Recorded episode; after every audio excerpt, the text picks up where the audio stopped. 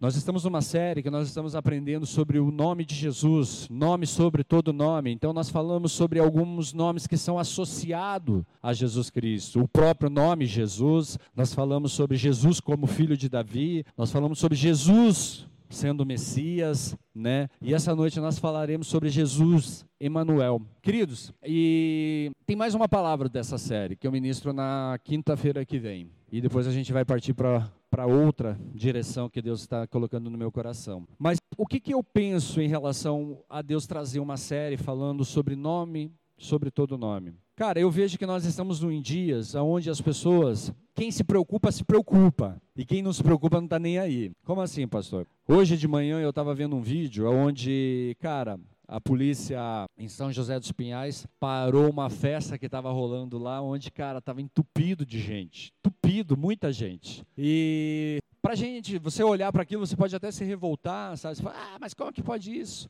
Mas eu te pergunto assim, sabe, querido, será que você segue a risca o que é para seguir? Será que você nunca se colocou numa situação de risco? Será que você não coloca as pessoas do teu lado na situação de risco também? Porque se você for seguir a risca o que é para seguir, querido, você não poderia ter contato com as outras pessoas. Mas isso é muito difícil de fazer. Porque a gente tem que comer, a gente precisa do recurso para poder comprar comida, para poder pagar as contas, porque o boleto chega, ele continua chegando, ele não entrou em lockdown, né? Ele continua, sabe? Engraçado que ele consegue chegar mesmo nesses dias, sabe?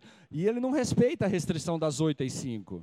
Ele vai chegar. Mas por que, que você está falando isso? Porque nós precisamos ter o nosso senso de responsabilidade com a gente e com as coisas de Deus, com as pessoas que estão à nossa volta e com as pessoas que Deus colocou para que nós cuidássemos, para que nós olhássemos. Como eu falei assim, essa festa estava rolando, pararam a festa, tal, pô, você vê um monte de jovens sendo presos ou não, mas sendo conduzido ali, tudo sem máscara, tal. Então me diz uma coisa, essas pessoas estão preocupados? Provavelmente que não. Porém, o pai de família está. Porém, tem aquelas outras pessoas que estão. E onde você quer chegar, pastor? Eu quero chegar no seguinte ponto: existem pessoas que querem, existem pessoas que não querem. Existem pessoas que estão muito afim de buscar algo com Deus e se preocupam com toda essa situação que está acontecendo. Existem pessoas que não. E como que você lida com essa situação? Como que você se comporta diante de toda essa situação? Você pode sair sendo um justiceiro, pega uma arma e sai matando todo mundo? Ou você pode se colocar diante de Deus e ser aquilo que Deus pediu para você ser. Queridos, há muitos nomes na Bíblia associados a Jesus, e cada nome desse, ele nos dá uma imagem completa e clara de quem é Jesus e o que ele significa para nós. Quem é esse homem e por que, que nós colocamos a nossa esperança nesse homem? Uma pessoa que é lembrada há mais de dois mil anos, queridos. Há mais de dois mil anos ele consegue atrair seguidores ele consegue atrair pessoas que o buscam, que entregam as suas vidas a ele. Porém, tem aqueles que não olham dessa maneira, que não concordam com isso. Queridos, a palavra ela nos ensina que Jesus, ele é Deus que salva. Por isso o nome dele é Jesus, o Salvador. Ele é filho de Davi, ele é cumprimento de uma promessa, de uma linhagem que via aonde o povo judeu saberia distinguir, ó, ele vem da descendência de Davi. Ele é o Messias, o rei que foi ungido para governar e ele é Emanuel. E eu quero ler com vocês o livro de Mateus, capítulo 1, versículo 18 ao 23. Aí vocês vão, vão começar a entrar na viagem comigo. Diz assim: Foi assim o nascimento de Jesus Cristo. Maria, sua mãe, estava prometida em casamento a José. Mas antes que se unissem, achou-se grávida pelo Espírito Santo por ser José, seu marido, um homem justo, e não querendo expô-la à desonra pública, pretendia anular o casamento secretamente. Mas, depois de ter pensado nisso, apareceu-lhe um anjo do Senhor em sonho e disse: José, filho de Davi, não tema receber Maria como sua esposa, pois o que nela foi gerado procede do Espírito Santo. Ela dará à luz um filho, e você deverá dar-lhe o nome de Jesus, porque ele salvará o seu povo dos seus pecados. Tudo isso aconteceu para que se cumprisse o que o Senhor dissera pelo profeta: A virgem ficará grávida e dará à luz um filho, e lhe chamarão Emanuel, que significa Deus conosco. Preste atenção, queridos, na revelação que Mateus nos traz. Tudo isso aconteceu para cumprir o que o Senhor havia dito por meio do profeta: a virgem estará grávida e dará à luz um filho. O chamarão de Emanuel, que significa Deus conosco. Sabe o que isso significa, queridos? Que Jesus é Deus conosco. Ele é Deus em carne. Amados, Deus, ele se tornou um de nós na pessoa de Jesus Cristo. O Deus Todo-Poderoso deixou o seu trono e se tornou homem. Olha que maravilhoso isso, queridos. Olha que tremendo isso, queridos. Ele sai da sua majestade para vir até a mim, até a você. E o que, que, isso tem a ver com tudo que eu comecei a falar? De pessoas se importam, pessoas não se importam, pessoas querem, pessoas não querem. Porque talvez, queridos, você seja uma dessas pessoas que se importam. Talvez você seja uma dessas pessoas que estão preocupadas nesse momento, muitas ansiosas, desesperadas, com medo, tristes. Mas a palavra que Deus tem para nós nessa noite, queridos, é que Ele está conosco. Ele fez isso de uma maneira, queridos, menos lisonjeira possível. Como assim? Ele nasceu como uma criança e uma criança totalmente dependente. Deus Todo-Poderoso se faz como uma criança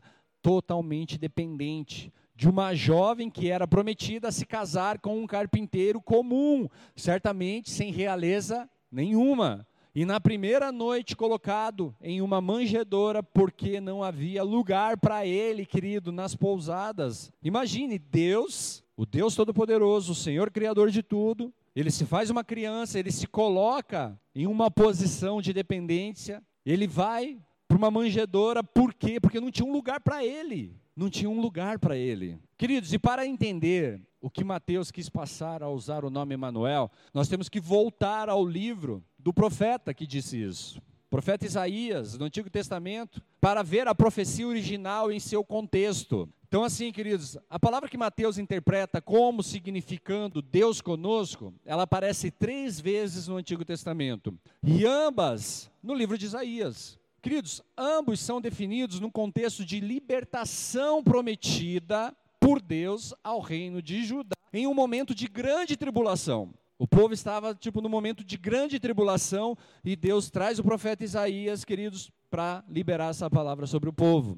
Então assim, o reino do norte, Israel, nesse tempo Israel já tinha se dividido em dois reinos, reino do norte e reino do sul. Reino do sul constituído por Judá. Queridos, então, o reino do norte, ele estava com uma aliança, ele estava em aliança com a Síria para avançar sobre o reino do sul e tomar toda a terra. E o rei de Judá, na época, era Acaz, um cara mau, um cara ruim, que não seguia os preceitos de Deus, não seguia os mandamentos de Deus.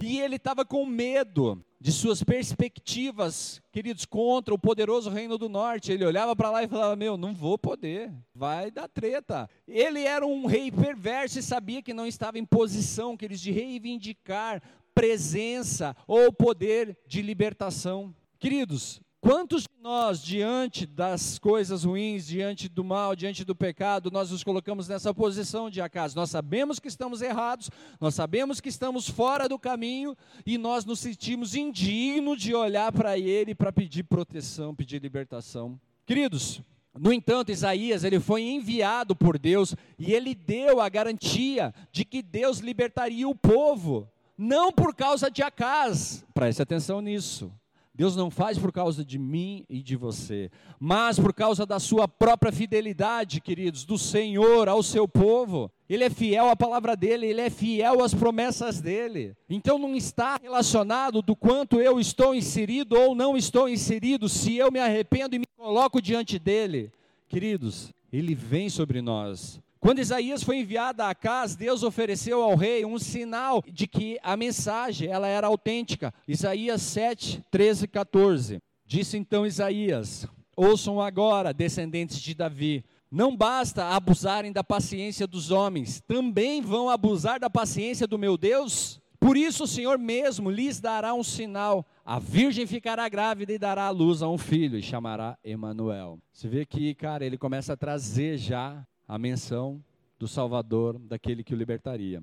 É, Deus ele manda uma mensagem a Acaz através de Isaías. Embora o reino do sul fosse ser poupado das mãos da coalizão Síria e Israel, porque Deus estava falando, eles não vão vir, eles não vão vencer. Foi predito também através de Isaías que a terra de Emanuel, Judá, seria, no entanto, um dia conquistada pela Assíria. Então o que, que ele está falando? Olha, o reino do norte e a Síria a Síria e Síria são diferentes, tá, gente? O Reino do Norte e Síria, eles tentarão vir, mas eles não conseguirão. Porém, chegará o dia em que vocês serão escravizados pela Assíria. Lá em Isaías 8, versículo 7 a 8, diz assim: O Senhor está trazendo contra eles as poderosas e devastadoras águas do Eufrates o rei da Síria com todo o seu poderio, com, com, todo o seu poderio. Elas transbordarão em todos os seus canais, encobrirão todas as suas margens e inundarão Judá, cobrindo tudo até o pescoço. Seus braços abertos se espalharão por toda a tua terra. Ó, oh, Emanuel. Queridos, ele diz, então Deus está falando, ei, o mal vai vir sobre você, mas não vai te tocar. Porém, chegará o dia onde o mal sim, ele tocará a sua casa. Ele tocará a tua família, ele tocará as tuas coisas. Queridos, então apenas dois versos depois desses, o nome Emanuel é repetido com uma garantia de que mesmo um poder tão poderoso como a Síria não frustraria o propósito soberano de Deus para ajudar. E aqui que entra nós, meus queridos.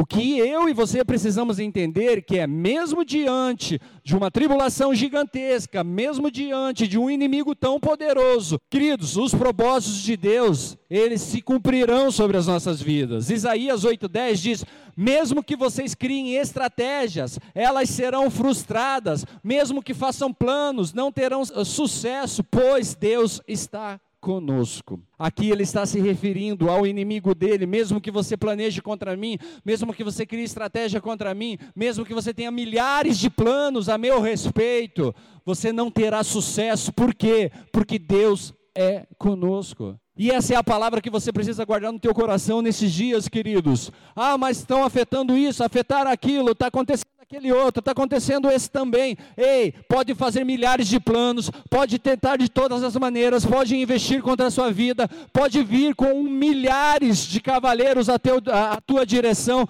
Queridos, eles não terão sucesso, por quê? Porque Deus é conosco. Amém. Recebe essa palavra aí na tua casa, recebe essa palavra no teu coração. Então, por que Mateus usa essa profecia do Antigo Testamento para descrever Jesus, queridos? É porque ele quer que saibamos disso. Ele quer que eu e você conheçamos isso, querido. Jesus é o cumprimento da promessa de Deus de estar sempre com o seu povo. Deus não iria abandonar, Deus não iria nos deixar sozinho. Mateus está dizendo que, está, é, que esta criança, que deve ser chamado de Jesus, é o cumprimento final daquela profecia. E Maria é aquela virgem que está grávida e que é a própria criança. Deus conosco. Então, amados, essa foi a promessa feita nas palavras de Isaías ao rei Acaz e tem sido sua promessa ao seu povo em todas as escrituras. Queridos, você se lembra das promessas de Deus a Moisés, lá em Êxodo 3, versículo 12? Não precisa colocar, tá? Ah, já está lá, glória a Deus. Vamos lá. Deus afirmou: Eu estarei com você. Essa é a prova de que sou eu quem o envia. Quando você tirar o povo do Egito, vocês prestarão culto a Deus neste monte. Queridos, ele está dizendo: Ei, eu sou com você. Vai em frente, segue, permanece. E no final, quando você passar por toda essa tribulação, quando você olhar para trás e você vê, ei, nós vencemos, então você volta e oferece louvor. Então você volta e oferece sacrifício, oferece adoração ao Senhor. Queridos, no princípio, Moisés não quer ir, na verdade, ele começa a dar desculpa, porque ele não pode ir. Quem sou eu para ir ao Faraó e tirar os israelitas do Egito? Mas Deus responde com esse versículo, Êxodo 3,12, queridos. E talvez você esteja aí hoje na sua casa, ai, quem sou eu para fazer isso? Quem sou eu para me levantar, para orar pela minha família? Quem sou eu para mandar, para ligar para Fulano que está num estado lá depressivo? Quem sou eu para fazer essas coisas? E amados, você é aquele que tem Deus contigo. Você é aquele que Deus está presente na sua vida. Moisés estava com medo e olha como Deus respondeu o seu medo, queridos. Então, se você está com medo, essa é a resposta para você. Eu estarei com você. Agora, amados, eu te pergunto: você está com medo? Deus está contigo, queridos. Deus nunca nos deixou, Ele é fiel às suas promessas e Ele não vai deixar. Ele não vai nos abandonar. Assim como Moisés, Josué também recebeu a promessa de Deus, queridos. Olha só o que Deus disse a Josué, Josué 1:5. Ninguém conseguirá resistir a você todos os dias da sua vida. Assim como estive com Moisés, estarei com você.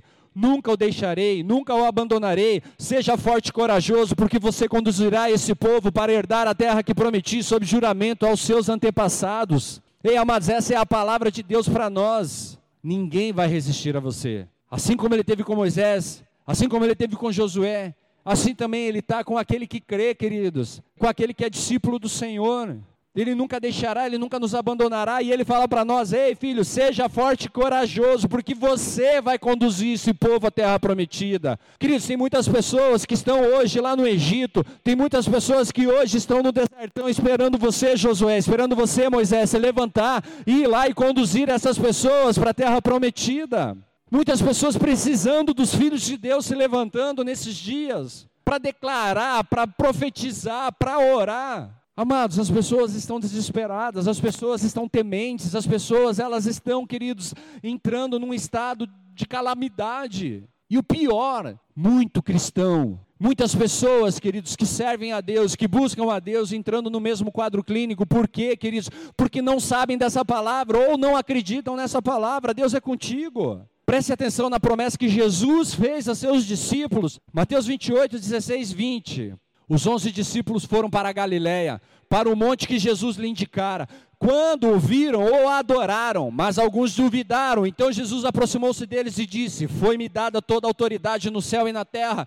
Portanto, vão e façam discípulos de todas as nações, batizando-os em nome do Pai, em nome do Filho e do Espírito Santo, ensinando-os a obedecer a tudo que eu lhe ordenei. Eu estarei sempre com vocês até o fim dos tempos. E, mas essa é a promessa que Jesus Cristo está dando aos seus discípulos. Ei, você é discípulo de Cristo? Você está debaixo dessa promessa, meu amado. Você está debaixo dessa promessa, minha amada. Preste atenção, Jesus aparece a eles não apenas uma ou duas vezes, mas em várias ocasiões durante um período de vários dias. Não há dúvida, não havia dúvida. Então, na última ocasião, pouco antes de Jesus ser levado ao céu, ele dá um conjunto de últimas instruções, ele dá as últimas direções. Vão e façam discípulos de todas as nações, batizando-os em nome do Pai, do Filho e do Espírito Santo, ensinando-os a obedecer a tudo que eu lhe ordenei.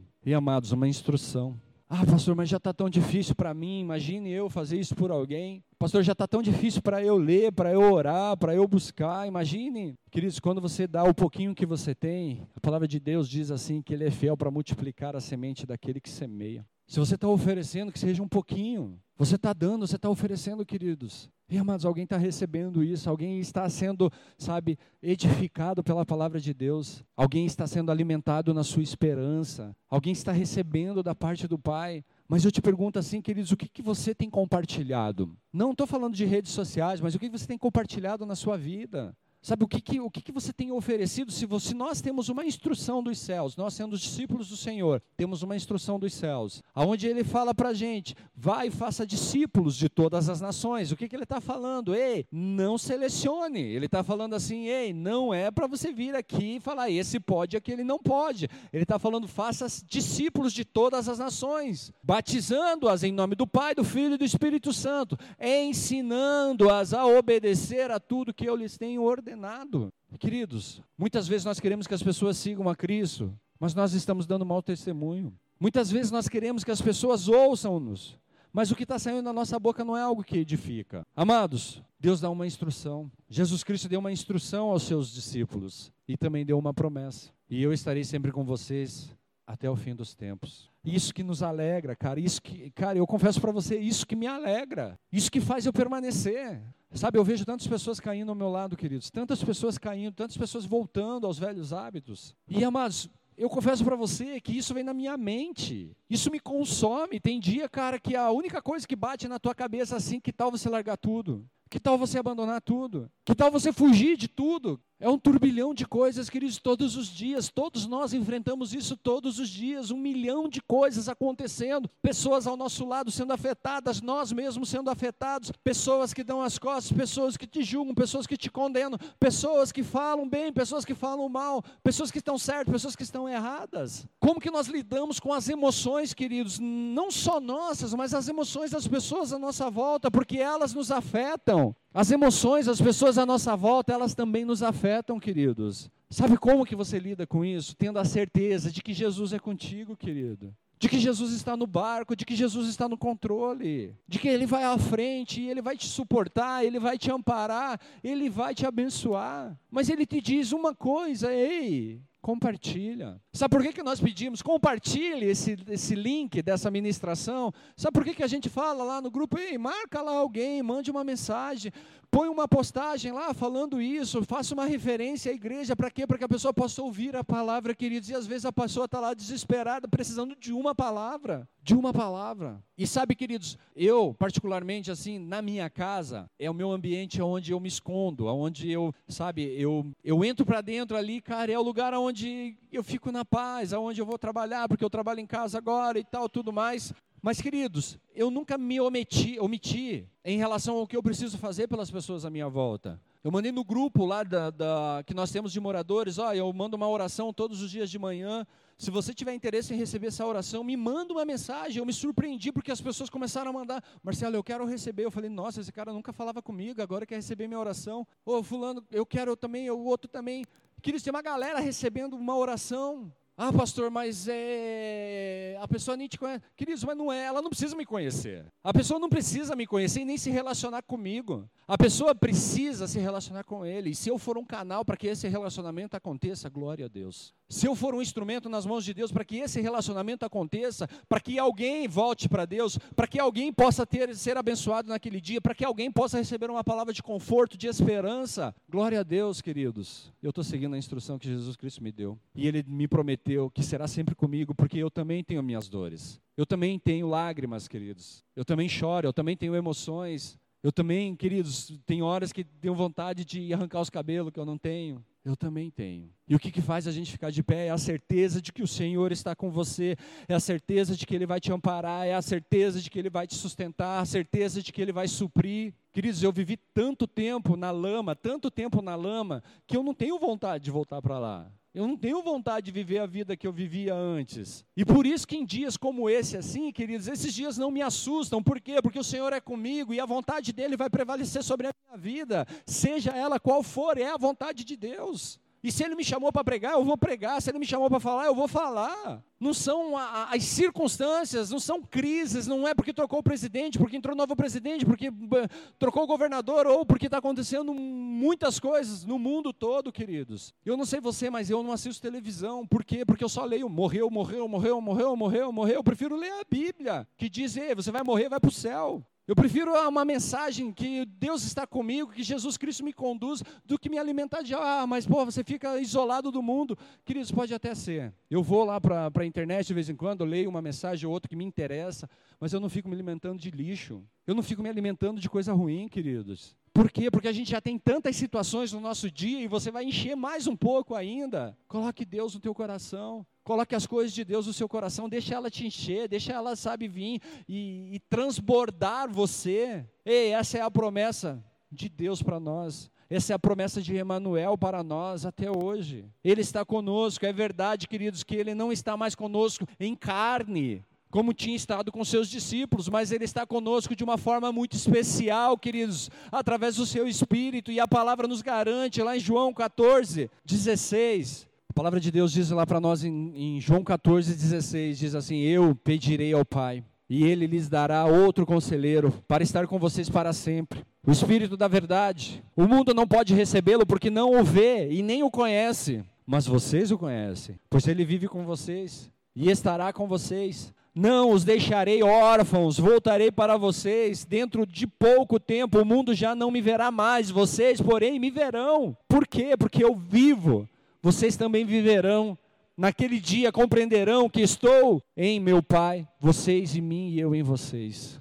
E assim, queridos, Emanuel é a promessa de Deus de estar sempre com você. Ele deixou o Espírito Santo para que através do Espírito Santo nós pudéssemos nos relacionar com ele, pudéssemos receber dele, ele continua conosco. Ele ainda está presente em nós. Mas a palavra também diz que o mundo não pode recebê-lo, por quê? Porque não o conhece, porque não o recebem. Mas não é o caso de vocês, porque ela fala: não vocês.